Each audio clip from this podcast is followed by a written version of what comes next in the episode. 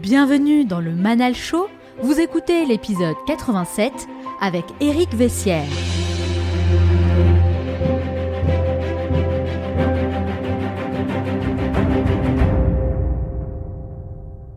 savoir ce qu'on veut faire dans la vie, euh, sans, sans, sans, sans, calculer, sans rien devoir à personne, juste avec euh, le travail et la qualité du travail. Euh, J'ai jamais échafaudé des plans en me disant tiens, euh, je vais faire la cour à un tel ou un tel. Ça n'a jamais été dans ma logique.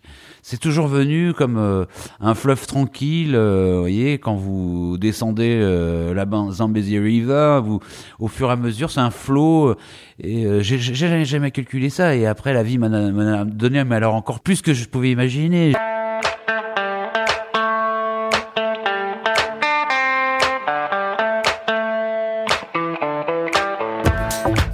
Cet épisode, je vous emmène à la rencontre d'Éric Vessière, un expert de l'image, ce qui lui a valu d'ailleurs de nombreux prix. Il travaille notamment sur des projets novateurs pour Netflix, France Télévisions ou encore la BBC. C'est un homme de l'ombre qui sait mettre en lumière une vision et des idées à travers des images impactantes à couper le souffle. Dans cet entretien passionnant, il accepte pour la toute première fois de revenir sur plus de 40 ans de carrière en partageant les expériences les plus marquantes de son existence. En excellent storyteller, il nous livre des anecdotes pour le moins surprenantes pour le commun des mortels, et vous allez voir que son approche changera définitivement votre regard sur les documentaires. Au fil de notre conversation, il décompose son art pièce par pièce, de sorte à nous donner les clés pour explorer le pouvoir de l'image et laisser parler notre créativité.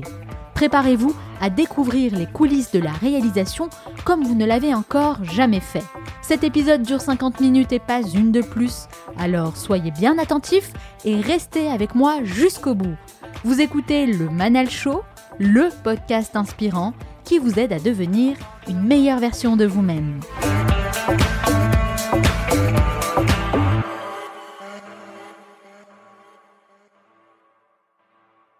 Depuis le 10 septembre, j'ai lancé le 5 Minutes to Learn, un programme innovant qui vous permet d'apprendre quelque chose de nouveau chaque jour en seulement 5 minutes. J'aborde des thématiques très variées telles que la productivité, la gestion du temps, les finances, la créativité ou encore la gestion du stress. Des leçons que je vous dépose délicatement tous les jours dans votre boîte mail. C'est un énorme challenge que je me suis lancé pour vous proposer une expérience d'apprentissage unique et je suis super satisfaite de voir que vous êtes déjà très nombreux à avoir rejoint ce programme. Alors si vous aussi, cette année, vous avez pour objectif d'essayer quelque chose de différent, et ainsi essayer d'avoir des résultats différents, eh bien je vous invite à cliquer sur le lien disponible dans la description de ce podcast ou d'aller faire un tour sur le site lemanalshow.com. N'oubliez pas que votre réussite dépend de votre niveau de connaissance. Il suffit d'énumérer ses nombreuses réalisations pour comprendre l'ampleur de son talent. Cinéma, documentaire, émissions télé ou encore événements sportifs, il marque le monde audiovisuel par son empreinte singulière, son style unique de capturer le temps du bout de son objectif. Nul ne peut nier le pouvoir de l'image. Elle peut fasciner, elle peut émouvoir, elle peut révolter. Partager une image, c'est avant tout une expérience humaine, une invitation à voir le monde sous une perspective différente. Capturer la bonne image, c'est tout un art. Et tel un maître japonais qui affine chacun de ses gestes, il dédie sa vie à perfectionner son art pour amener la réalisation à un niveau supérieur. Avec plus de 8000 heures d'images aériennes à son actif, il est reconnu comme étant l'un des meilleurs caméramans français. Il a voyagé sur les cinq continents et a capturé des images inoubliables des plus beaux paysages au monde, au Brésil, en passant par l'Éthiopie, le Mexique, la Polynésie française, le cercle polaire ou encore la Californie. Au-delà des compétences techniques, il détient un pouvoir extraordinaire qui est le pouvoir de l'image, capable de vous transporter et de vous émouvoir. Réalisateur et chef opérateur expert en prise de vue aérienne, son nom est associé à la rigueur et à l'excellence. Je vous invite à plonger dans son univers pour découvrir le monde à travers son objectif. Éric Vessière, bonjour. Bonjour. Et merci d'avoir accepté mon invitation. Avec plaisir. Alors Éric, je commence tous mes entretiens avec la même question, certainement la plus importante à mes yeux. Pourquoi? Pourquoi vous faites ce que vous faites aujourd'hui? Ce que je fais aujourd'hui, en fait, euh, vous savez, euh, je pense que chaque chaque humain, chaque a des rêves d'enfant. Moi, ça, ça, ça, ça, vient depuis l'enfance. Euh, j'ai été bercé. Bon, j'avais des grands-parents, un grand-père que j'adorais, avec qui on regardait au Pays Basque le, le, dimanche dans les années 60 des programmes sur les animaux à la télé. Il y avait le western le dimanche, et donc on regardait les films de Frédéric Rossif qui passaient tous les dimanches on regardait euh, Caméra au point de Christian Zuber qui filmait en Afrique euh, la vie sauvage des animaux et puis euh, le commandant Cousteau. Ah oui, l'Odyssée du commandant Cousteau, bon, bah, ça faisait rêver tous les Français. Et je me disais, mais quel métier quel métier fantastique. Vous savez, quand on est enfant, ça fait rêver. Alors, je me disais, mais comment, euh, quelle chance de pouvoir euh, voyager et, filmer les animaux. Ça, c'est un métier, mais. C'est à ce moment-là que vous avez nourri euh, cette passion pour l'image? Oui. Je pense, oui, c'est venu comme ça. J'ai eu plusieurs passions. Mon père, j'avais un père qui était très fort, avec beaucoup de caractère, mais qui, était, qui aimait la mer, qui aimait la forêt, qui m'a fait découvrir tout ça, la nature. Tout vient de là. toutes ces personnes, en tout cas, vous ont inspiré. Ce que je vous propose, Eric, c'est de faire un petit flashback dans l'enfance. Parce que c'est vrai, on le sait, notre personnalité se forge dès l'enfance. Et bien sûr, un facteur déterminant dans la construction de cette personnalité, bah, c'est l'environnement familial. Et j'aimerais beaucoup savoir comment vous avez vécu votre enfance et quel type de relation vous aviez avec vos parents. Euh, bah, moi, je suis, je suis fils unique. On était une famille euh, très modeste. Euh, mon père et ma mère euh, vivaient au Pays Basque à l'époque. Travaillaient pour. Mon père avait travaillé euh, pour Louis Mariano et la marquise d'Arcang à l'époque. Et j'avais une grand-mère aussi qui était très forte. Qui avait une vie, qui était couturière, mais qui faisait de la haute couture, qui habillait toutes les, les, les toutes les grosses fortunes de la côte basque à ah, l'époque.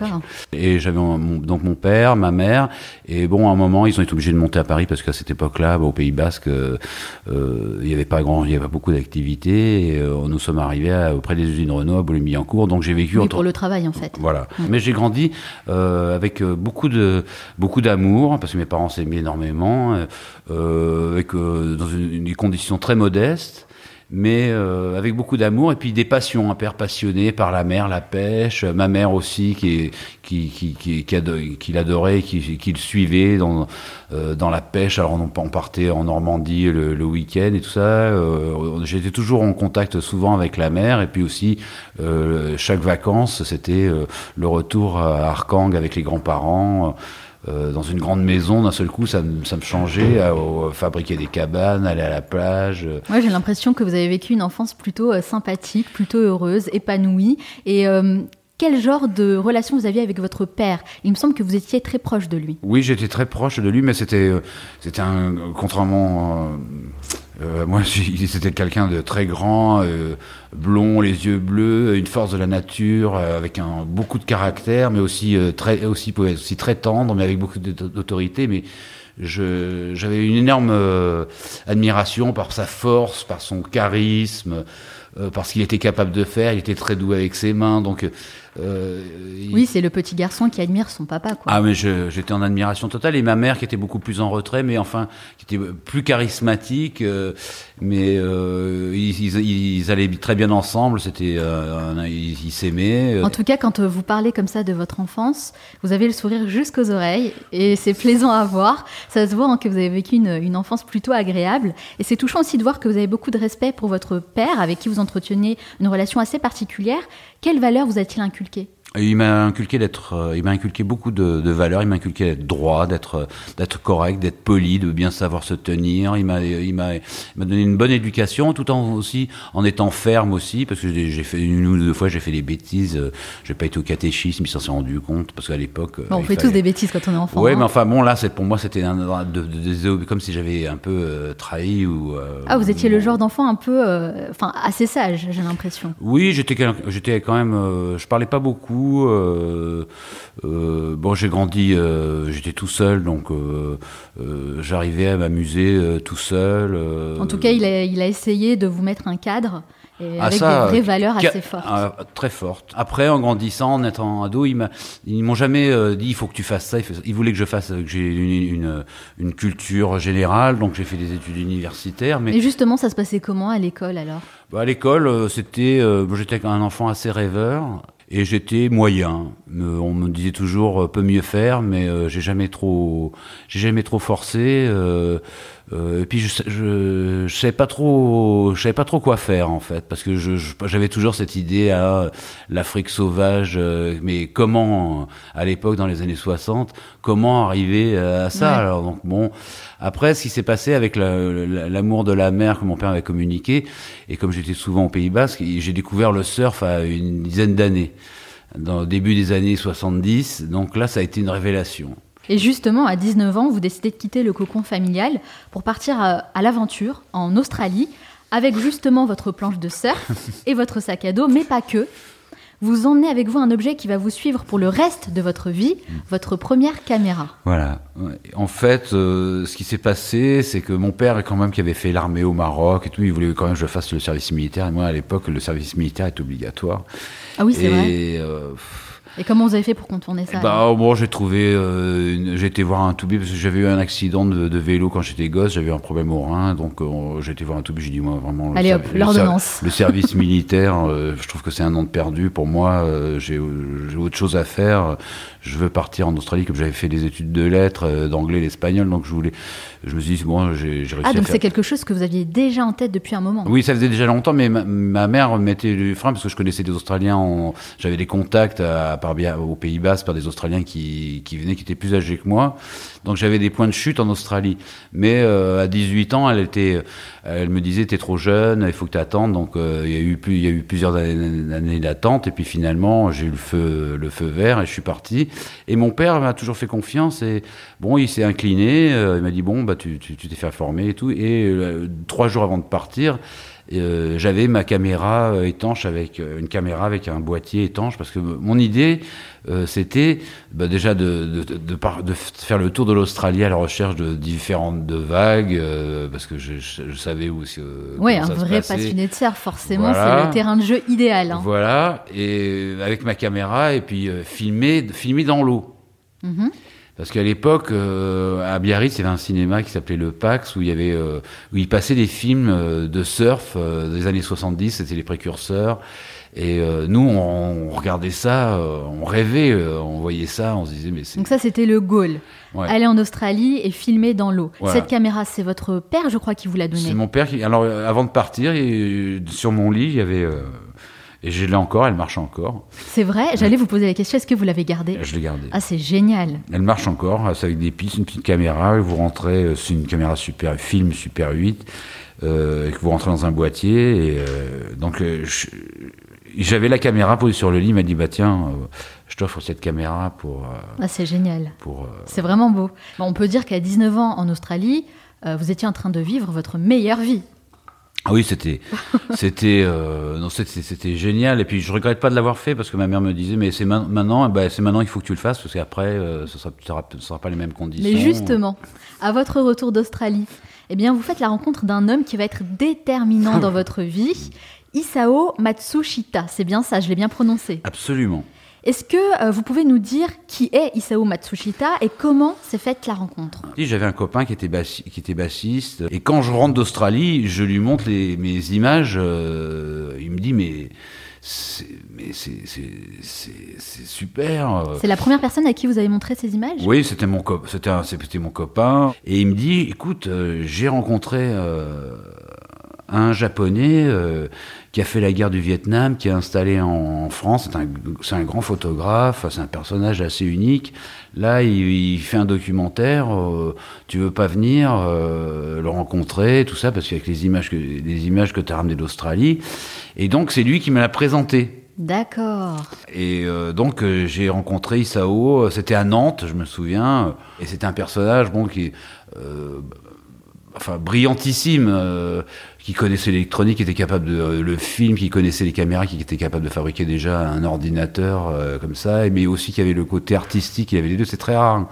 Euh, Il y a des gens qui sont très très forts en, en technique. Oui, mais puis, pas en créa, c'est et vrai. en, et en artistique. Alors, Mm. avoir les deux, et puis une espèce de philosophie, un recul après ce qu'il avait vécu au Vietnam. Ok. Euh, Mais alors, Isao Matsushita, quel rôle a-t-il joué dans votre construction bon, professionnelle c'est un deuxième, euh, je j'hésite pas à le dire, ça va être, ça va être un deuxième père. Ah oui, c'est fort.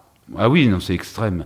C'est c'est- c'est- c'est un moment. Donc il a joué un rôle très important. Ah mais crucial, sans lui je ne serais pas là. Euh, Je, je sais pas ce que j'aurais fait, euh, mais euh, sans lui.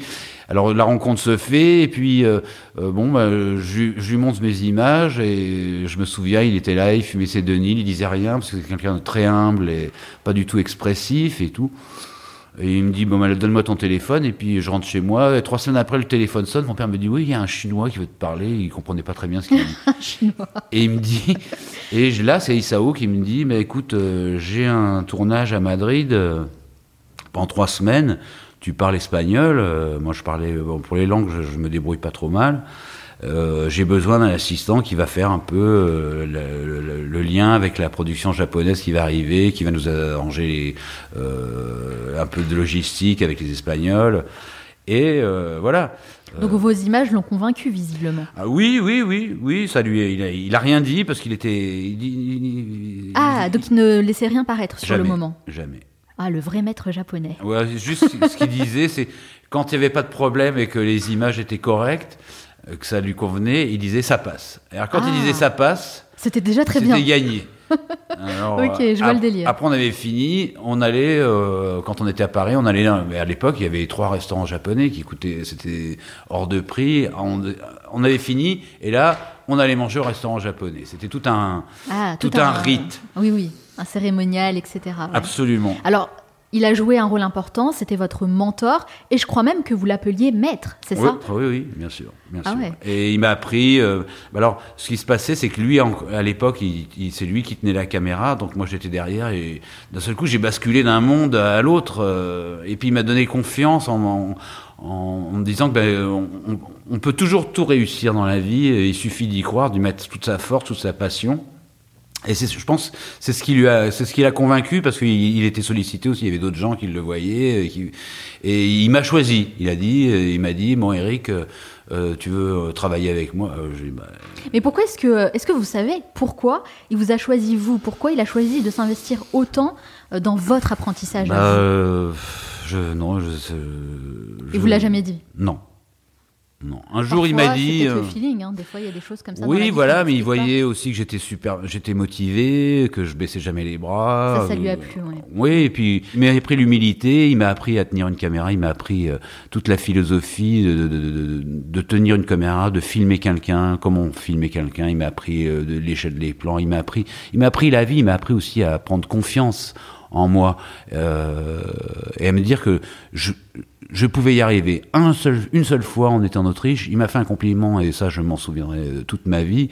On, parce que quand on avait fini un tournage, il avait fini de tourner, parce qu'on tournait dans tout, à peu près dans toute l'Europe, selon les productions japonaises.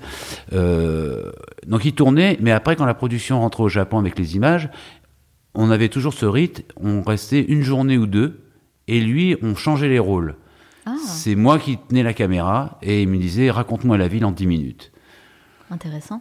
Et donc, lui faisait l'assistant, et c'est moi qui tournais, et, et après, on regardait les images, et il me disait ça, sans trop m'indiquer, mais il disait ça, pas bon, ça va bien, ça, voilà.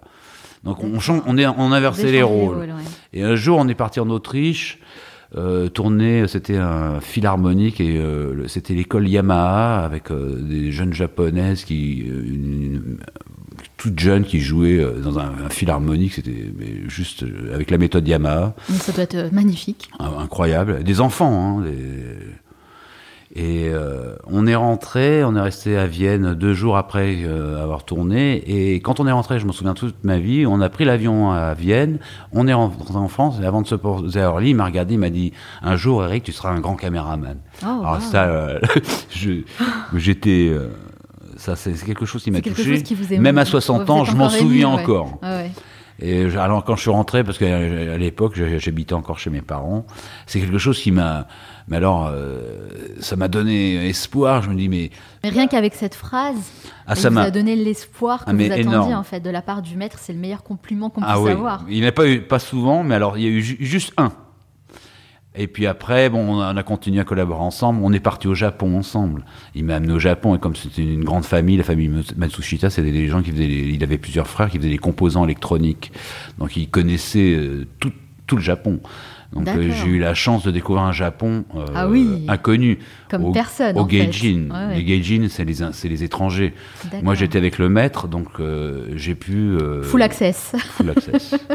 access backstage. Mais Isao Matsushita, c'est vraiment quelqu'un qui me rappelle beaucoup l'histoire de Jiro. Giro, le maître sushi qui a travaillé son mm. art pendant des années et qui aujourd'hui a trois étoiles au guide Michelin, bah, c'est exactement la même chose. Et il y a quelque chose que vous avez dit aussi tout à l'heure qui m'a beaucoup marqué, c'est en fait, il m'a appris la vie, il m'a appris aussi à avoir confiance en moi. Et récemment, euh, bah, j'ai entendu en fait une interview de Martin Scorsese qui disait justement que lui-même avait eu un mentor quand il était jeune, qui lui a appris à avoir confiance en lui. Et finalement, c'est ça le plus grand enseignement qu'on mm. peut retenir et dont on a besoin quand on vient de débuter, quand on est jeune, c'est avoir confiance en soi pour pouvoir réaliser ses plus grands rêves. Absolument. C'est la plus grande leçon en fait qu'on puisse avoir. Absolument. Au-delà euh, même des compétences techniques. Oui, voilà. Euh, mais moi, je, suis, je suis persuadé que c'est euh, la transmission de savoir, surtout dans des métiers un peu à part, ou même, même, même, oui, nous, quand vous faites des tomates ou comme ça, il y a la transmission par un, par un ancien, quelqu'un qui. Ça, j'en suis persuadé. C'est le meilleur apprentissage possible. Je crois. Ouais. Et euh, j'ai eu, eu, de la chance, j'ai rencontré ce, ce monsieur. Euh, il m'a fait découvrir tellement de choses. Mais toute, cette philosophie euh, qu'ont les Japonais, même soit pour vous parliez de la, cuisine japonaise, ça peut être pour les arts martiaux. C'est, on, comment on, appréhende un art ou un métier. Et ça, c'est, typiquement japonais. Ouais, discipline japonaise, vraiment Absolument. dans le détail, Absolument. dans la précision, perfectionnisme, en fait. Perfection, humilité. Euh, c'est passionnant en tout cas. Est-ce que euh, Isao est toujours vivant? Est-ce que vous avez euh, des contacts avec lui? Écoutez, je n'ai pas de contact depuis 4 ans. ça ne m'étonne pas parce que je pense qu'il a tourné la page. Je l'ai eu il y a 4 ans. Bon, quand je l'ai, il produisait à Roland Garros, donc quand je l'ai revu il y a une dizaine d'années, je venais d'avoir deux, deux garçons, mhm. et ben, on s'est promené dans Roland Garros, main dans la main. il était très ému, j'étais très très ému. Et après, il a arrêté, euh, bon, bah, parce que l'âge venant. Et puis, je pense que maintenant, euh, même avec les contacts que j'ai au Japon, j'ai toujours essayé de le joindre. Il y a, c'est, c'est terminé. Je, je n'arrive pas à rentrer en contact avec lui. Est-ce que ça fait partie euh, de la culture japonaise? Je pense de, sa façon de, de se comporter, de, de euh, il a tourné une page. Euh, il a accompli sa mission avec il y a Pas, il n'y a pas de, il y a pas de site internet, il y a pas de. Pourtant, il pourrait en mettre, mais alors, mais. Ah ouais, il n'est pas du tout euh, ah visible sur le net. il n'expose pas son travail. Rien. Oh. Grande pudeur et grande humilité. Quoi. Absolument, absolument. Alors, je pense souvent à lui. Ça vous manque pas justement de pas, ouais, lui parler? Ouais. ouais. En tout cas, je sens que vous êtes très ému de parler de ça. Eh oui, parce que euh, sans ce monsieur, euh, qu'est-ce que j'aurais fait? Je je sais pas. J'ai eu la chance de rentrer par la grande. D'un seul coup, tout a basculé, mais en l'espace de 24 heures. Hein, vous voyez. Euh, vous passez de l'Australie à faire bon du surf, à, faire tous les petits boulots, polisser, polir les opales, faire serveur, faire enfin tout et n'importe quoi. et puis d'un seul coup, vous vous retrouvez au Ritz. Euh, j'osais même pas traverser euh, le hall d'entrée parce que j'étais j'étais tétanisé. Euh. Mais vous l'avez peut-être tellement voulu. Est-ce que vous connaissez la loi de l'attraction? La loi d'attraction. Expliquez-moi. Le fait de vouloir tellement quelque chose de toutes ses forces et de l'imaginer, de le visualiser et vraiment même de se définir des objectifs précis, bah, que finalement on amène à soi ce qu'on a envie de faire. Oui, mais euh, c'est un peu ce qui s'est passé dans votre cas. Ben oui, mais euh, voyez, moi, j'ai jamais calculé tout ça. C'est venu euh, oui, ça naturellement. naturellement. On a l'impression que c'est comme par magie. oui, c'est moi je je, sais pas ce que c'est de la chance. Oui, de la chance, de la chance, et puis le, savoir ce qu'on veut faire dans la vie, sans, sans, sans, sans, calculer, sans ne rien devoir à personne, juste avec le travail et la qualité du travail. Euh, euh, voilà, euh, j'ai jamais échafaudé des plans en disant tiens, euh, je vais faire la cour à un tel ou un tel ou je vais chercher ça parce que ce monsieur peut m'apporter. Ça, ça n'a jamais été dans ma logique. C'est toujours venu comme euh, un fleuve tranquille. euh, vous voyez, quand vous descendez euh, la Zambezi River, vous, au fur et à mesure, c'est un flot. euh, Et euh, j'ai jamais calculé ça. Et après, la vie m'en a, m'en a donné, mais alors encore plus, où- plus que je pouvais imaginer. Grâce à, j'ai rencontré Serge Gainsbourg. J'ai travaillé pendant 15 jours avec Serge Gainsbourg, avec Jeanne Moreau, avec James Bond, avec Al Jarreau, avec Nougaro, avec Charles Trenet, euh, avec Francis Ford Coppola, Ah euh, après avec Jean-Jacques Hano, avec j'ai eu mais mais mais tout est tout est tout est venu euh, naturellement et Ne pas être dans le calcul, juste laisser faire les choses et on peut être euh, très surpris du résultat oui. finalement. Alors on va continuer Eric parce qu'il y a encore plein de choses à raconter.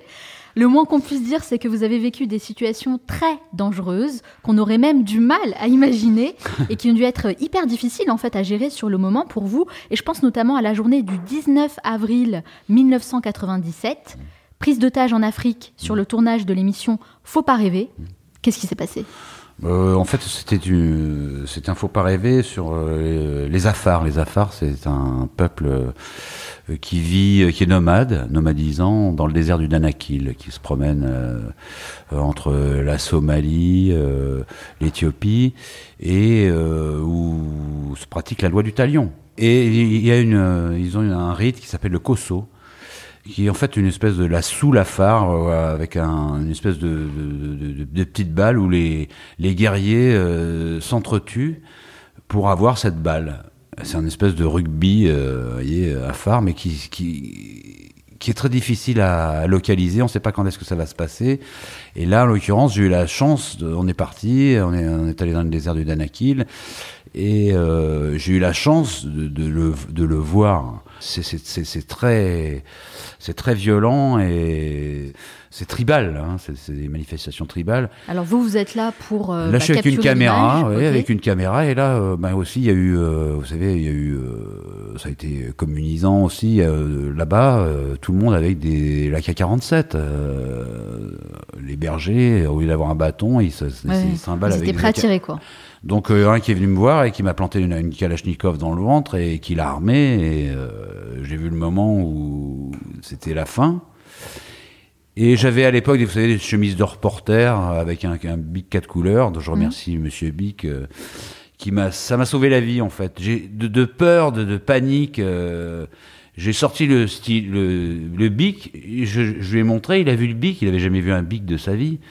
Il a baissé son AK-47, il a pris le bic et il est parti avec. Sérieusement, Ouais, c'est, ça paraît. euh, ça paraît incroyable. ouais. ouais, ouais. Mais vous savez, dans, dans ces régions-là, euh, Le bic, c'est le stylo, on est d'accord, ouais, hein. Le bic quatre couleurs. Vous, avez savez sorti un stylo et Oui, il a posé là, sa Kalachnikov. de peur, euh, j'ai mis ma main dans les poches. Vous avez fait le- un échange en fait. Ouais, comme ça. Il, a, procédés. il a vu ça. Et il s'est dit, ah mais un bic, mais c'est quoi? C'est, c'est- Incroyable. Bah oui. On peut dire qu'un stylo vous a sauvé en fait. Absolument. En tout cas, on n'imagine pas qu'une telle scène pourrait se produire quand on va justement avec sa caméra pour capturer une image. Mais c'est pas fini. Un an plus tard, un an après la prise d'otage en Afrique, un autre événement marquant vous frappe de plein fouet. Et cette fois, il s'agit d'un accident assez grave, puisque vous crachez en hélicoptère sur le Paris-Dakar, avec à bord deux autres personnes, le présentateur Gérard Holtz et le pilote René Demenet. C'est bien ça? Oui, c'est ça. À l'époque, c'était le- les Dakar, euh, je dire, en ancienne euh, version. Euh, maintenant, nous travaillons euh, sur le Dakar avec des, des, des, des boules gy- gyrostabilisées, avec des gyroscopes. Euh, mais à l'époque, on travaillait avec une caméra à l'épaule, donc Ouais. on, on volait très très bas. Bon, il y a eu un problème. Euh, j'ai jamais vraiment su ce qui s'était passé, mais je n'ai pas cherché à savoir. Et l'hélicoptère est parti. Euh, il a perdu, il a perdu la puissance. C'était la première étape du Dakar. On est parti. Il, il s'est mis à tourner comme le rotor. Moi, j'ai été éjecté de l'hélico et juste avant de, de taper dans le sol, euh, je sais pas pourquoi. C'est Dieu. C'est j'ai été ramené à l'intérieur, euh, le rotor a coupé la queue en deux, la cellule s'est fendue, s'est couché sur le côté. Bon, on le pilote était gravement blessé et Gérard et moi, on- Gérard avait le métacarpe cassé, moi tout avait volé, euh, j'avais le genou abîmé, mais on était vivants. Et euh, on a eu Gros choc. ah on a eu, mais euh, même euh, le bureau enquête accident a toujours dit, ils n'ont jamais compris que, euh, que je sois encore en vie. hein. On m'a toujours dit, euh, Monsieur Vessia, il faut profiter de la vie parce que là, vous avez eu beaucoup de chance. Et en fait, on a avec Gérard ce soir-là, euh, quand on nous a rapatriés sur Nador, on a, on a décidé de, re- de repartir. Et on De a- remonter dans, euh, dans l'hélico le lendemain. Ouais. Comment vous trouvez la force de faire ça Déjà, ce qui, ce qui se passe, c'est que quand vous sortez d'un- d'une histoire comme ça, les deux, trois premiers jours, vous avez l'impression de marcher à 50 cm au-dessus du sol. Comme euh, vous savez, vous savez pas si vous êtes mort ou si vous êtes vivant. Vous avez cette espèce de, de sensation. Enfin, moi, c'est ce que j'ai ressenti, d'être encore vivant, mais euh, une espèce d'être sur un nuage. euh, Vous n'êtes pas totalement lucide en fait. non. Mais que- faire? Ça a été tellement dur d'y arriver, d'a- d'avoir le Dakar, d'être pris sur le Dakar. Euh, si je remonte pas le lendemain, ça s'arrête. C'est fini. Vous avez toujours ce, choc. Vous allez, moi, après, je vais, je mettre quand même 5 ans pour me reconstruire, sans psy, sans rien, juste avec, du juste avec le travail. C'est-à-dire que tous ces efforts sont anéantis euh, parce a eu cet accident. Donc il faut, il faut tout de Ouais, suite. je comprends. Je faut pas trop, faut pas trop cogiter parce que si Ouais, vous, faut pas trop réfléchir ah en bah fait. sinon, euh, c'est comme quand on fait une chute euh, à cheval, quoi. Faut Faut tout de suite remonter. Oui, si vous n'avez pas, euh, voilà. Donc on est remonté et on est arrivé jusqu'à Dakar. C'était pas possible de baisser les bras et de, de rentrer à la maison battu. Euh, donc on a continué, on est arrivé jusqu'à Dakar. C'est en rentrant en France que là, ça a que été vous avez une prise de conscience. Voilà. que- Est-ce que vous pensez que vous avez pris la bonne décision sur le moment? Oui. Oui. Oui, je Aucun pense. regret Non. Ok. Non, non, non, non, non, non, parce que sinon, ça veut, ça veut dire, euh, bah, c'est, c'est, c'est, c'est, c'est une- c'est un, éche- c'est un échec, c'est, ça, m'a ramené ailleurs. euh, Je, euh, puis j'étais pas le- le- du genre à baisser les bras, même avec un truc comme ça. Après, j'ai, ça a été dur, parce que pendant cinq ans après, pour faire confiance aux hélicos. C'est ce que euh, j'allais vous demander parce que vivre ce genre d'expérience, bah, ça nous pousse à voir les choses différemment. On se rend compte que finalement la vie ne tient qu'à un fil.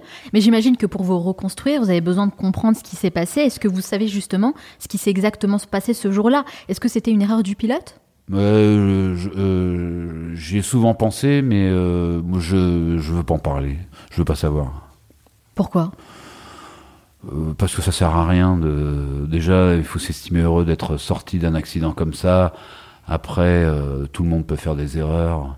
Vous pensez que ça n'apporte rien en fait euh, au reste? Non déjà j'ai eu la chance euh, C'est de m'en sortir vivant ça, ça ça va servir à quoi d'aller Mm. fouiner d'aller gratter de retourner encore et encore toujours cette histoire Mais au fond de vous, vous savez ce qui s'est passé? Même oui si vous oui pas je forcément sais je- partager, je vous le sais, savez. oui C'est juste que voilà, vous voulez pas forcément. euh, non non ça sert à quoi? Ça sert à rien euh. Mais je pense que c'est important quand même. C'est important pour vous en tout cas. oui je c'est sais l'essentiel. Et- et Parce puis- que moi, à votre place, j'aurais mené la petite enquête quand même. Oui, mais, je, je- je- mais mais même sur le moment, j'ai su quand quand, l'héli- quand le klaxon s'est mis à déclencher, je me suis rendu, j'ai- j'ai bien su ce qui, se, ce qui était en train de se passer. Mais euh, après, quand vous sortez d'une histoire comme ça, ça sert à quoi encore de Il faut pas regarder derrière, il faut regarder devant, il faut avancer. En tout cas, ça pourrait nuire, je pense, à certaines personnes si vous en parliez, si j'ai bien compris. Donc, on n'en parle pas et je respecte totalement. Alors, Eric, vous avez réalisé une série documentaire sur le jaguar. Le jaguar qui est considéré comme l'animal le plus difficile à filmer parce qu'il se montre que très rarement. Il se fait désirer, le jaguar. Vous, Eric, vous avez réussi en restant euh, plus de 10 mois dans la forêt amazonienne. Alors expliquez-nous un peu comment euh, se passe ce type de tournage, comment se prépare justement ce tournage, comment vous vivez tout ça sur le moment? Alors, suite à l'Afrique euh, sauvage, on a fait les chroniques dans la foulée, on a fait les chroniques de l'Amazonie sauvage. Donc, on me demande est-ce que tu es prêt à partir pendant euh, 10 mois au Pantanal? Le Pantanal, c'est la région Mato Grosso do Sul au Brésil, Mm. qui est à la frontière, euh, c'est- si vous voulez, c'est les contreforts de l'Amazonie. C'est une région, mais juste, euh, c'est magnifique, la lumière est sublime. Et là, je me suis retrouvé dans une petite maison avec un ultra, un, un ULM qui peut poser dans l'eau, euh, des gros optiques pour l'animalier, et, euh, et voilà, en- en- allons-y euh, et partons, hein, bah, tout ce qui peut se tourner, et évidemment la rencontre avec le jaguar. Et là, je, là, ça m'a, c'est- toujours un animal qui m'a fasciné parce qu'il est pas facile à voir, et, et les rencontres proches comme ça, c'est juste. euh, Mais si un- j'ai bien compris, Eric, vous restez 10 mois seul dans la jungle? Je- à trop, oui, pendant, on était trois. Ah donc, ok, vous étiez trois Mm. Seuls dans la jungle Hmm à essayer d'observer euh, le Hmm. jaguar et oui, levé, le capter. levé 4 heures du matin. Mais je crois euh, que ça a mis du temps quand même. hein, pour Ah oui, ça met du trois, trois premiers mois, un enf- euh, très difficile. Si vous voulez, il y a, il y a une- toute une question de repérage. D'accord. de trouver, euh, savoir, avec le savoir de, de, de gens qui ont chassé des jaguars, qui connaissent l'endroit. Et c'est contrairement à l'Afrique où là vous vous promenez, enfin vous vous promenez, vous, vous pistez. Là, il faut trouver les endroits où passent les jaguars et rester là. Donc je suis resté pendant près d'un mois sur une tour. Sans Euh, rien voir. euh, si, on, si, on commence en voir, mais resté quand même pendant un mois avec euh, une, du riz et de la viande séchée. Ah, Et ouais. euh, Quand même. pour pouvoir, au moment où l'eau baisse, parce que quand l'eau baisse, c'est le moment où les jaguars se reproduisent. d'accord. Donc vous les entendez, vous entendez les femelles et tout. C'est un peu la c'est la cuenca. Un- ils font le son comme dans la musique brésilienne, c'est ou ou ou ou comme ça. Et euh, bah, avoir la chance d'en voir. Et puis aussi le camp, d'un seul coup, vous, vous êtes là au bord de l'eau, vous voyez deux des moustaches qui sortent. Il est en train de nager parce qu'il peut nager. euh, Il nage comme un poisson. Il met la tête sous l'eau Oui, il est à l'aise sur terre comme dans l'eau en Absolument. fait. Incroyable. Et lorsque vous réussissez enfin à l'apercevoir, qu'est-ce qui se passe? Qu'est-ce que vous ressentez? Ah bah, D'abord, il y a- d'abord, il y a eu plusieurs rencontres où là, je suis pas prêt et je reste euh, Ébahi. ébahi ou tétanisé, euh, sans assis sur ma caisse. euh, Donc si je comprends bien, il n'y a pas d'image de ça. non. ah mince. bah oui, mais euh, ou, alors euh, je pars en Elle est dans votre tête je en fait. pars en arrière et je tombe par terre parce que je le vois, il est à 15 mètres de moi, il sort de l'eau, il s'ébroue, il me regarde d'un air de dire mais qu'est-ce que tu fais, qu'est-ce que tu fais là toi? Et puis après, ben, avec la patience, on arrive à avoir. Alors là, quand on arrive à en avoir un dans un optique, mais c'est juste sublime. Tout ce qu'on pense, c'est dire est-ce que ça tourne bien? Est-ce que je suis, est-ce que je suis, est-ce que je suis bien cadré? Est-ce que le fond est bien? Est-ce que euh, il faut que je, je, je le garde comme ça en bien en plan large ou que je j'ai le je serre tout de suite ou je le garde, j'attends qu'il. Vous voyez, et après on est à tous les. Est-ce que j'ai assez de batterie aussi? Voilà, où j'ai pas déclenché trop tard et où je je- j'ai trop tourné je vais arriver en fin de en fin de bande et je vais pas voir ce qu'il faut. Donc après, mais ça c'est c'est je me suis entraîné aussi euh, il y avait les aigles pêcheurs. À force d'obs- d'observer, vous savez, vous avez un aigle pêcheur, il est là sur un- une branche d'arbre, il peut rester pendant euh, des heures et puis vous, vous allez déclencher et puis il, il, il décolle pas. Mais à force de regarder son comportement, ce qui se passe en bas dans la rivière comme ça, vous arrivez à déclencher au moment euh, 10 secondes avant qu'il Ouais, ça en fait. décolle. C'est que vous êtes devenu un excellent observateur et que vous. L'idée, c'est d'essayer même d'anticiper en quelque sorte ce que l'animal va faire pour essayer d'avoir l'image que vous avez en tête. C'est la clé du, c'est la clé de, de toute cette histoire. C'est de, de- d'abord de se fondre dans la nature, d'être accepté, de l'accepter parce que souvent c'est pas c'est pas facile. Vous avez des tiques, vous avez ce qu'ils appellent des moltucas. Des moltucas, c'est des espèces de- d'abeilles qui se mettent sur votre main. Vous êtes en train de Rien que le nom déjà, de- ça fait flipper. vous hein. attrapez et puis vous sentez le dard qui est en train de se planter. Ah. Mais on, vous pouvez pas faire ça parce que vous êtes en train de travailler. Ah Donc oui. il faut il faut le Donc il faut souffrir en silence. il- mais oui, oui, oui. Oh, Donc Dieu. il faut accepter tout, il faut accepter tout ça et il faut être, il faut euh, observer. Et là, tout ce que le mentor Isao Matsushita vous a inculqué, la patience, l'humilité, tout ça, ça surgit. je, oui, oui, je pense. Et puis aussi, aussi de mon, de mon père, la pêche. Oui. Il faut observer euh, les bancs de thon. Euh, euh, observer quand vous êtes dans la forêt pour trouver des cèpes, et ben il faut regarder s'il y a des, des chênes ou des hêtres. Savoir observer, savoir regarder, prendre la patience, savoir aussi perdre, rentrer bredouille. Ouais. Et tout ça, ça, ça, ça, se, ça se regroupe. La résilience, Vous avez trouvé le mot. mais la patience aussi. hein. Moi, je Oui. sais pas comment j'aurais réagi. Je suis pas quelqu'un de très patient, Mais, à mais, vrai moi, dire. mais moi non plus, mais euh, je suis pas très sur certaines choses, je, je vais pas être très patient.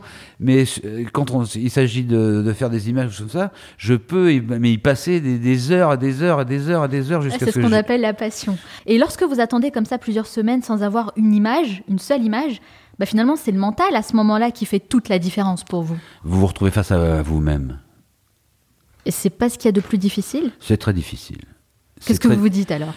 Ben, euh, vous avez des grands moments de désespoir, hein, euh, de se dire, mais il y a quand même toujours, même quand vous êtes sur votre tour, là, au milieu de la forêt, en train d'attendre, ben, vous vous dites, mais euh, là, en ce moment, euh, les Parisiens sont sur le périphérique, et ils sont tous ou en, en train de courir dans le métro, ou- et moi, je suis là sur ma tour, au milieu de la forêt, en train d'attendre un jaguar, euh, que j'ai pas encore vu, mais que je vais voir. Donc, vous vous Donc je motivez, préfère ça finalement. vous motivez comme ça, vous dites quand même, j'ai j'ai de la j'ai de la chance. euh, alors vous relativisez euh, et je veux dire, demain sera un jour meilleur. Vous apprenez. C'est important ça. Je pense que chacun devrait justement réfléchir comme ça euh, dans n'importe quel domaine, dans, dans sa vie de manière générale.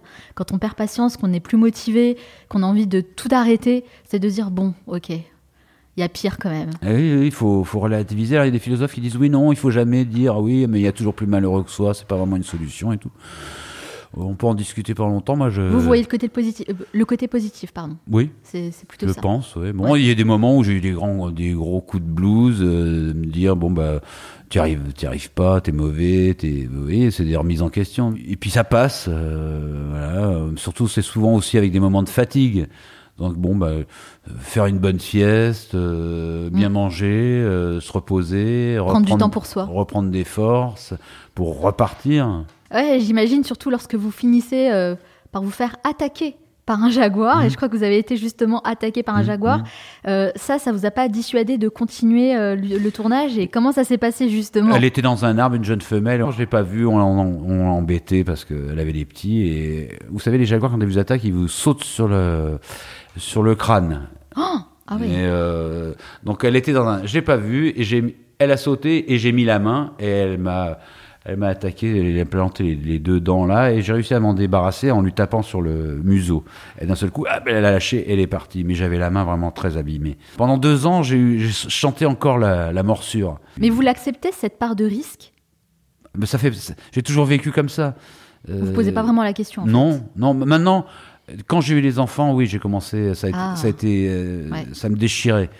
Que Mais vous avez quand même continué. oui, mais j'avais toujours cette révélation. Par exemple, avant de partir sur un, un Dakar, 15 jours avant, déjà, je commence à, ça commence à, Ah ouais, à 15 cogiter. jours, ouais. Parce qu'on se souvient, moi, tous les accidents que j'ai eu, j'en ai eu quand même trois, Trois accidents en hélico? Ouais. Ah ouais. et toujours sur le Dakar.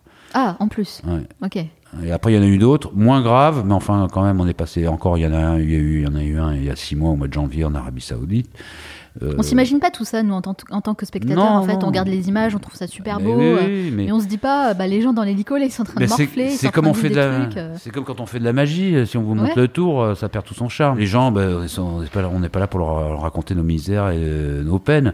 Euh, le tout, c'est de faire rêver les gens, que ce soit sur le tour, sur un film, sur euh, les gens n'ont pas à savoir euh, euh, ce qui se passe. Pourtant, de- des fois, ce serait bien aussi qu'ils prennent conscience parce qu'ils ont tous l'impression que ah quel beau métier. C'est vrai, quel métier fantastique et tout, mais à quel prix Eh, mais c'est pour ça que je vous invite justement dans ce podcast. c'est important. C'est gentil. Alors, vous avez été amené à faire des choses extrêmement variées, et c'est toute la richesse de votre travail du cinéma, du documentaire, de la télé, de la pub, et j'en passe. Quels sont les types de tournages qui vous procurent le plus de plaisir et de satisfaction? Bah, tous dans leur dans leur euh, diversité. Mais si vous deviez en choisir un seul Oh, bah, évidemment, oui, c'est euh, les films animaliers, ça reste quand même, euh, c'est unique parce que c'est de telles émotions. Là encore, par exemple, mais ça peut être très varié. Par exemple, là sur le cette année sur le Tour de France, on a eu la chance de nous envoyer d'aller filmer le Mont Blanc. Ouais. Et là, euh, on a réussi, on avait euh, de, très bonnes conditions météo, parce que des fois, euh, ils se laissent approcher, ou des fois, ils refusent d'ouvrir ses portes. Et là, on aurait pu rester euh, une bonne trentaine de minutes au-dessus, et là, raconter une histoire avec un, gars qui était en haut, qui est parti avec une voile, un autre qui était en, cordée, qui était à genoux, qui arrivait finalement à, à monter, à se serrer dans les bras. C'était d'une émotion, mais c'était... Et puis vous, vous vous rendez compte, vous êtes tout petit face à ce, ce- ce- cette montagne euh, à 4800 mètres dans des moments intenses. Oui, parce que vous y allez en hélico. Hein. Oui, en montant en hélico. être, Et là, vous voyez, sur le Tour de France, bon, ça reste du, c'est du vélo, c'est bon, mais là, ça a été un moment intense. Magique. Magique. Et quand je suis redescendu, on est redescendu. J'ai, là, je me suis dit, mais on, on était très ému avec le pilote et euh, Manu Benitou et on était, euh, j'étais très ému. euh, J'avais les larmes aux yeux parce que je me suis dit, Eric, tu fais le plus beau métier au monde.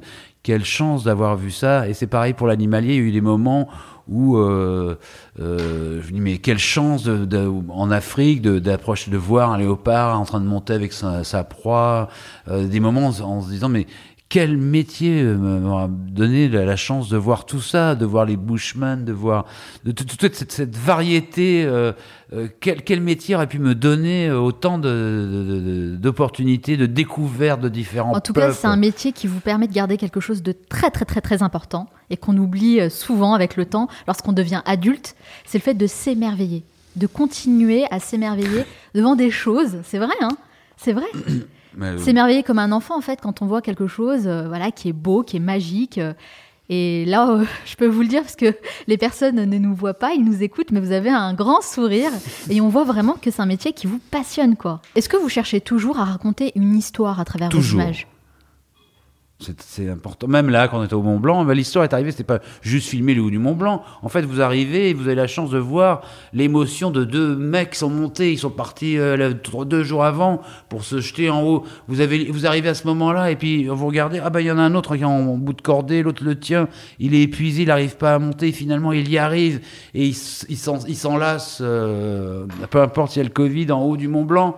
Vous assistez à ça, mais c'est, et, vous, ra- et avec votre, votre caméra, c'est comme quand vous écrivez euh, un roman avec un stylo. Ouais. C'est votre stylo, euh, vous racontez une histoire. Euh, Enfin, moi, j'ai je l'ai toujours, euh, j'ai toujours appréhendé comme ça, ou un coucher de soleil, ou, ou euh, euh, vous savez, on- vous, vous, pouvez manipuler l'image, donc vous pouvez donner, transmettre votre sensibilité à la caméra pour capter ce que vous voyez. Et ça, c'est ça une belle image. Alors toute cette expérience que vous avez emmagasinée, tout ce que vous avez construit, ça a une valeur, une grande valeur même. L'excellence, ça se paye, et je trouve que euh, c'est tout à fait normal. hein. Avec le temps, vous êtes forgé une réputation dans le monde audiovisuel, puisque quand on a Éric Vessière dans son équipe, bah, clairement, c'est un gage de sérieux et de qualité. Du coup, est-ce que c'est comme ça que vous arrivez à imposer vos conditions et vos tarifs? Écoutez, moi je peux travailler pour euh, si je m'entends bien avec des gens où on, on- on va me jouer franc jeu et on va me dire euh, ça va te coûter 600 euros, ça va, euh, ça va ou 300 euros ou même gratuitement, je vais le faire. Ça va dépendre de la relation que je vais avoir la avec la personne. Mais D'accord.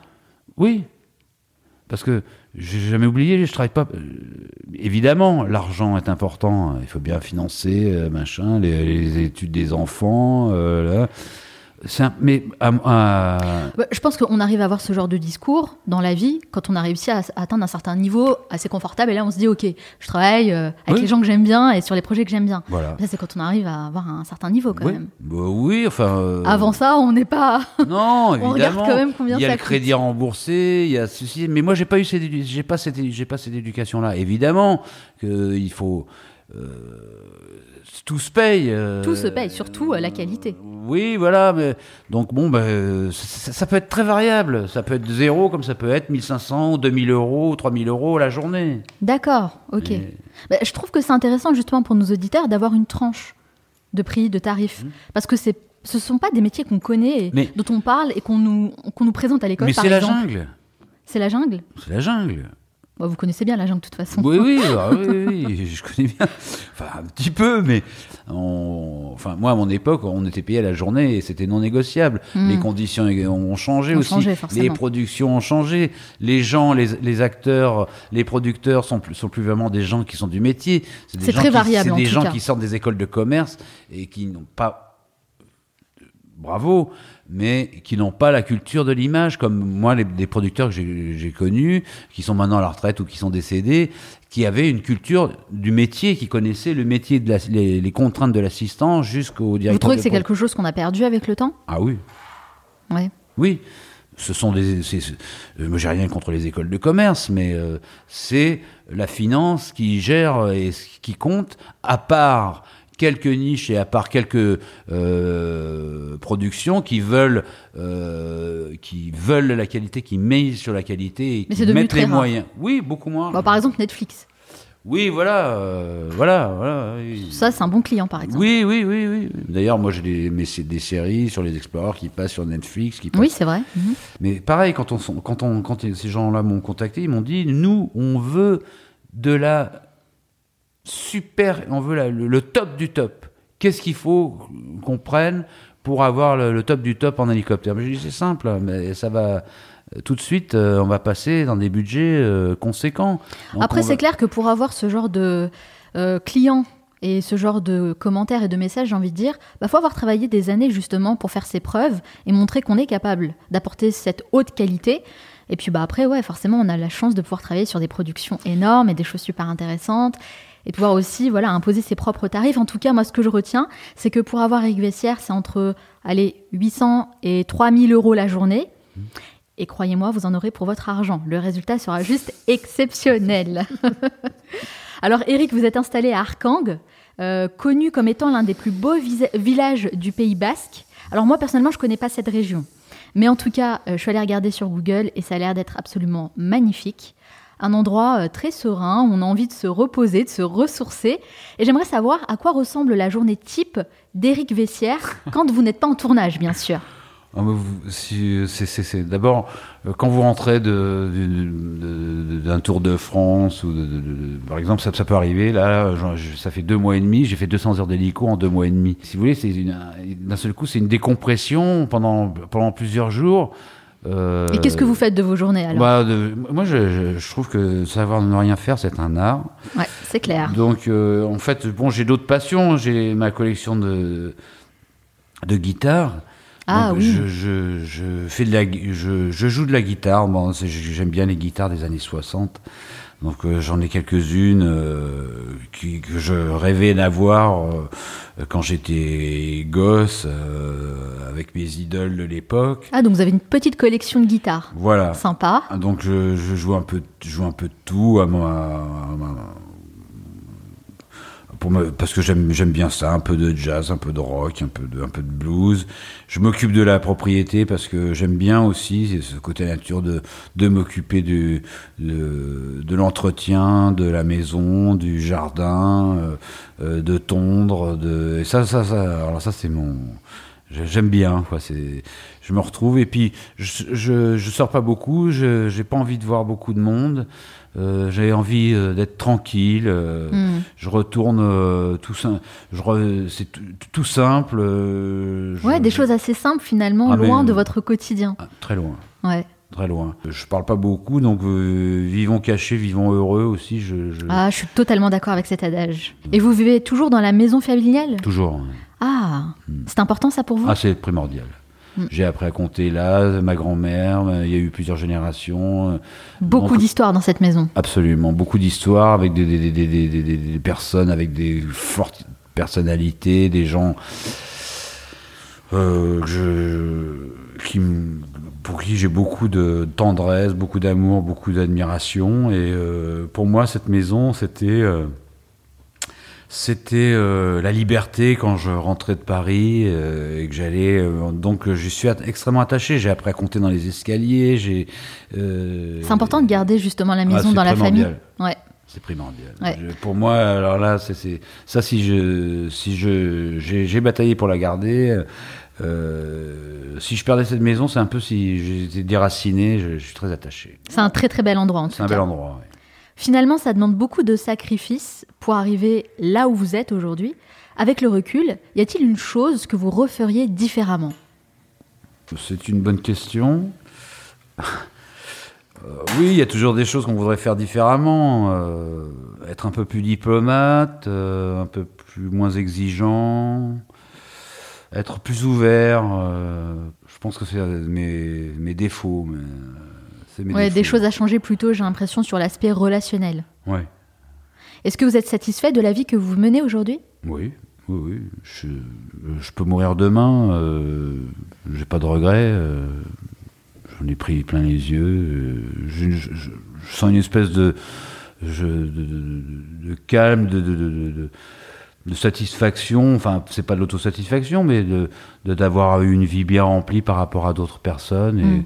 Euh, voilà, maintenant il me reste bah, de profiter de la vie parce qu'on ne sait pas quand est-ce que quand ça, ça va s'arrêter. Donc euh, profiter, euh, essayer de faire le bien autour de moi. et, Ouais, très important ça, Voilà. c'est le cas. Et qu'est-ce que vous aimeriez que vos enfants retiennent de vous? Ah, mes enfants. Euh, j'ai été un bon père, qu'ils ont eu beaucoup d'amour, euh, qu'ils ont grandi dans des conditions euh, exceptionnelles. euh, que j'ai tout fait pour eux et que je les aime et que j'étais un bon père, même si des fois je pense que c'est toujours perfectible. Mais oui, j'aimerais bien qu'ils se souviennent de moi quand je ne serai plus là. Euh, euh, j'ai essayé, j'ai essayé de tout leur donner, peut-être euh, des fois maladroitement, mais j'ai essayé de leur faire découvrir le monde, de les amener un peu euh, partout, de faire des, de leur faire partager l'hélico, l'avion. mais bon, c'est pas encore fini. Mais puis là, ils sont dans une période où c'est l'adolescence, donc l'adolescence c'est pas facile. Et puis quand on est un père aussi un peu absent, c'est maman qui. Oui, c'est encore moins facile, c'est sûr. C'est pas facile. En tout cas, ils peuvent être très très fiers d'avoir un papa comme vous, d'avoir réalisé autant de choses dans sa vie et de pouvoir partager aussi autant d'anecdotes, d'histoires et d'avoir marqué vraiment le paysage audiovisuel de cette façon. Bon, j'espère qu'ils écouteront ce podcast. Je souhaite un jour. Est-ce que vous pouvez dire que vous avez réalisé votre rêve d'enfant? Oui, totalement. J'ai fait, j'ai toujours été libre. La liberté, c'est cher, ça coûte cher des fois, mm. mais j'ai toujours fait ce que je voulais. Euh, Et ça, c'est magnifique. oui, je pense que j'ai beaucoup de chance. Donc, j'ai fait ce que, vous, ce que je voulais. J'ai toujours été libre, euh, sans dépendre de personne, en traçant mon chemin euh, tout seul, en écoutant aussi les uns les autres, mais en étant libre. Et ça, je pense que ça n'a pas de prix. Merci en tout cas Eric d'avoir répondu à toutes mes questions, mais ce n'est pas totalement fini. J'ai un petit rituel. À la fin de chaque interview, je pose une série de questions rafales. Le but c'est de répondre le plus spontanément possible, hein, sans trop réfléchir. Ça dure 1 minute 30. Est-ce que vous êtes prêts? Allons-y. C'est parti. Quelle est la première chose que vous faites en vous levant le matin? Me brosser les dents. Vous dormez combien d'heures par nuit? Très peu. Quelles nouvelles compétences vous aimeriez acquérir et pourquoi Apprendre à appréhender mieux la vie. Quelle est la mauvaise habitude dont vous aimeriez vous débarrasser La cigarette. Quel animal vous représente le mieux Mon surnom c'est Jaguar. Qu'avez-vous appris de nouveau aujourd'hui L'écoute. Qu'est-ce qui vous agace le plus chez les autres La jalousie. De quel luxe vous ne pourriez pas vous passer Ma maison. Quel est le film ou documentaire qui vous a le plus marqué Citizen Kane. Quelle série vous regardez en ce moment sur Netflix Aucune.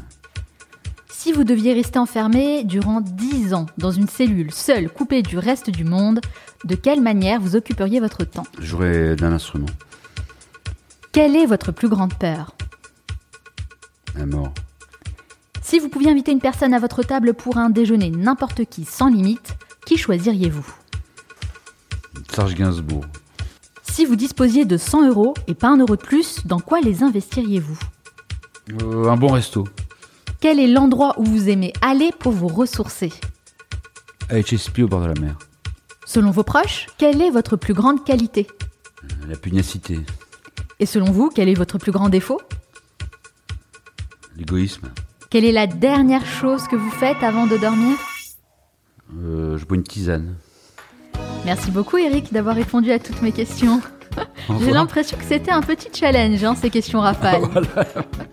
c'est casse-tête. Alors c'est quoi la suite pour vous euh, Est-ce qu'il y a un prochain tournage en vue? Ah bah Là, là, euh, je termine, je fais la finale de Roland Garros. Oui. Et le matin à 9h27, j'ai un avion pour rentrer chez moi. Et là, il faut que je m'occupe de la maison parce qu'il y a des problèmes avec l'humidité. Ah euh, Retour à la vie réelle. Ah oui, non, mais et puis, et puis aussi, je m'achète un nouveau portable. Je me suis fait voler mon portable il y a une semaine, donc j'ai plus de portable. Ouais, ouais, c'était un peu compliqué hein, pour euh, justement mettre en place cet entretien. Plus de portable. Et puis euh, voilà, hein, et puis me reposer parce que là ça fait deux mois et demi et je, je commence à commence à fatiguer. Bon, en tout cas, je vous remercie d'avoir pris le temps justement de répondre à mes questions. Je suis ravie d'avoir fait votre connaissance et euh, vraiment d'avoir découvert tout votre parcours. J'ai appris énormément de choses aujourd'hui. Et pour toutes les personnes qui souhaitent justement euh, découvrir un peu plus votre parcours ou peut-être même vous contacter, où peut-on vous retrouver? Donc vous prenez voilà un vol direct Arkang et c'est là. À Biarritz, oui. Euh, et, sur, et sur internet. bah, si, oui. C'est si vous voulez, vous m'écrivez à mon adresse mail vestiaire2.wanadou.fr. Très bien. Écoutez, moi je partagerai justement votre adresse mail sur le site lemanalshow.com. Merci Eric Vessière, je vous souhaite beaucoup de succès dans tous vos futurs projets. Je vous remercie, c'était un plaisir. Nous arrivons à la fin de cet épisode, mais avant de vous quitter, j'aimerais partager avec vous les trois meilleurs conseils à retenir de mon entretien avec Eric Vessière. Conseil numéro 1, trouvez votre mentor. À travers cet entretien, on a pu découvrir l'importance d'avoir un mentor, autrement dit, une personne qui vous apporte son expérience pour vous guider dans votre projet et votre développement personnel. En partageant son expérience, un mentor peut vous aider à trouver des clés de réussite et éviter de reproduire certaines erreurs. Il peut vous aider à faire de bons choix et à prendre de meilleures décisions. Il vous donnera accès à son réseau en vous introduisant auprès de personnes influentes qui pourraient jouer un rôle déterminant pour vous. Un mentor va vous aider à vous fixer des objectifs, à passer des caps et surtout à prendre confiance en vous. Ne négligez pas cet aspect important qui pourrait être un véritable game changer dans votre processus de réussite. À votre tour, réfléchissez aux moyens mis à votre disposition pour trouver un mentor dans le domaine qui vous intéresse. De cette façon, vous irez beaucoup plus loin et beaucoup plus vite. Conseil numéro 2, les plus belles réussites demandent souvent les plus grands sacrifices. Quand on est face à la réussite d'une personne, on imagine rarement tous les efforts déployés pour arriver au plus haut niveau. Pourtant, quand on creuse un peu, eh bien on se rend compte à quel point le chemin a été long et semé d'embûches. Lorsqu'on s'engage vraiment et sincèrement dans une voie, comme c'est le cas pour Éric Vessière, on y laisse forcément quelques plumes au passage. Ce sont les règles du jeu. La vie est une succession de choix. Les gens ne voient que les côtés positifs, les belles images et les beaux trophées, mais je pense qu'il est important de chercher à connaître l'envers du décor, les coulisses, pour avoir une idée plus réaliste des choses, et je trouve que c'est ce qui donne encore plus de valeur à un parcours de vie. Et enfin, conseil numéro 3, tel un maître japonais, cherchez à vous perfectionner dans votre domaine. Passion, rigueur et travail acharné sont les valeurs fondatrices qui vous mèneront vers la maîtrise de ce que vous faites aujourd'hui. C'est en ayant cet état d'esprit que vous arriverez à vous élever au-dessus de la mêlée. Ce qui me plaît dans l'approche d'Éric Vessière, c'est qu'il cherche la perfection pour proposer une expérience unique. Dans un monde où la médiocrité semble être la norme, faites la différence en donnant le meilleur de vous-même. Pour trouver de la satisfaction dans votre travail, vous devez avant tout avoir le sentiment de progresser.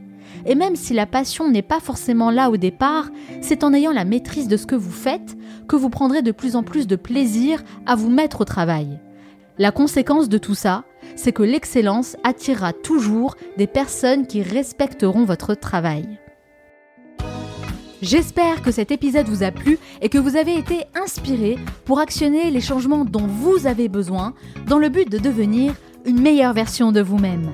Si vous avez apprécié cet entretien, eh bien la meilleure façon de soutenir mon travail et celui de mon équipe est de laisser un avis positif sur iTunes et Apple Podcasts, qui sont les plateformes références pour le classement des podcasts. Et votre avis pourra m'aider à donner beaucoup plus de visibilité au Manal Show.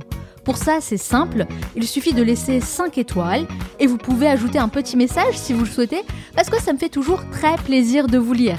Ça ne vous prendra que quelques secondes, mais chaque avis positif fera la différence, donc je compte sur vous.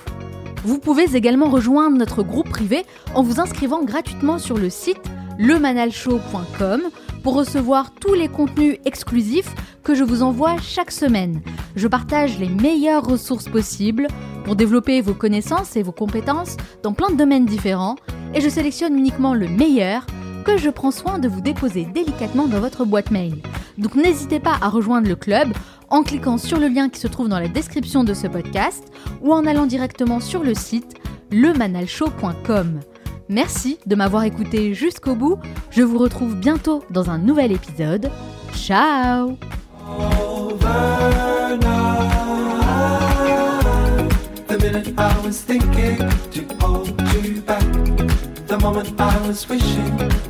It's overnight. The minute I was thinking to hold you back. The moment I was wishing. It's overnight. The minute I was thinking to hold you back. The moment I was wishing. It's overnight. The minute I was thinking to hold you back. The moment I was wishing it's overnight.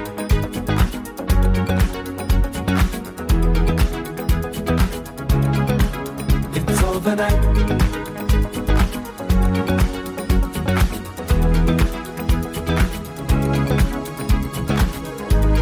The minute I was thinking to hold you back, the moment I was wishing. The minute I was thinking to hold you back, the moment I was wishing. It's overnight.